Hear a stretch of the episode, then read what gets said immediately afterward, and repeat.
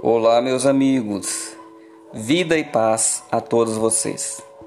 Hoje eu trago uma reflexão super inusitada. Trata-se de uma entrevista. E a pessoa entrevistada também é muito inusitada. É a Senhora Poesia. Fizeram uma entrevista com a Senhora Poesia.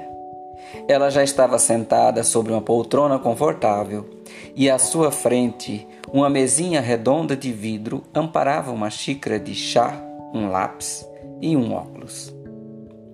Começaram perguntando qual era a sua idade, ao que ela respondeu: Não sei.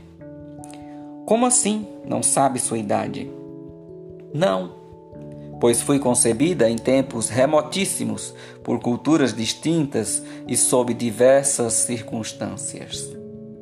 Bom, com esta vasta experiência de vida que a senhora carrega, poderia nos contar algumas experiências marcantes? Não posso. A marca da poesia está em cada um que a lê ou que a ouve.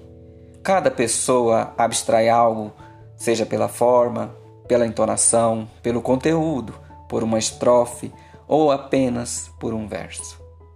Alguns poemas entraram para a história como os de Salomão, eternizados pela Bíblia, a epopeia de Gilgamesh, da Mesopotâmia, os de Homero, imortalizados pela Odisseia e a Ilíada, a poesia de Dante Alighieri, a de Luiz Vaz de Camões, a de William Shakespeare, a de Fernando Pessoa, a de Walt Whitman, a de Charles Baudelaire, a de Carlos Drummond de Andrade, a de Clarice Lispector, e de tantos outros que o mundo não conheceu e de muitos que o mundo não conhecerá. Pois não se escreve poesia para ficar famoso, mas sim para que a vida flua a partir dela. Como as pessoas a enxergam hoje e o que a senhora espera para o futuro?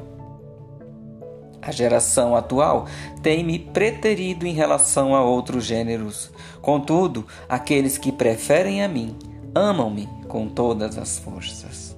Considero-me imortal. Não tenho ciúmes de outros gêneros, pois na verdade, em maior ou menor grau, estou dentro deles. Eu sou assim. Quando nem pensam em mim, estou lá, invadindo textos de toda a natureza. Para o futuro, vislumbro minha presença cada vez mais sutil nos discursos, nos textos, na dramatização e na música. Prevejo ainda que estarei em formas artísticas inimagináveis. Qual sua mensagem final? Eu nunca deixei de ser o que sou. Não fico velha nem cansada. Transcendo.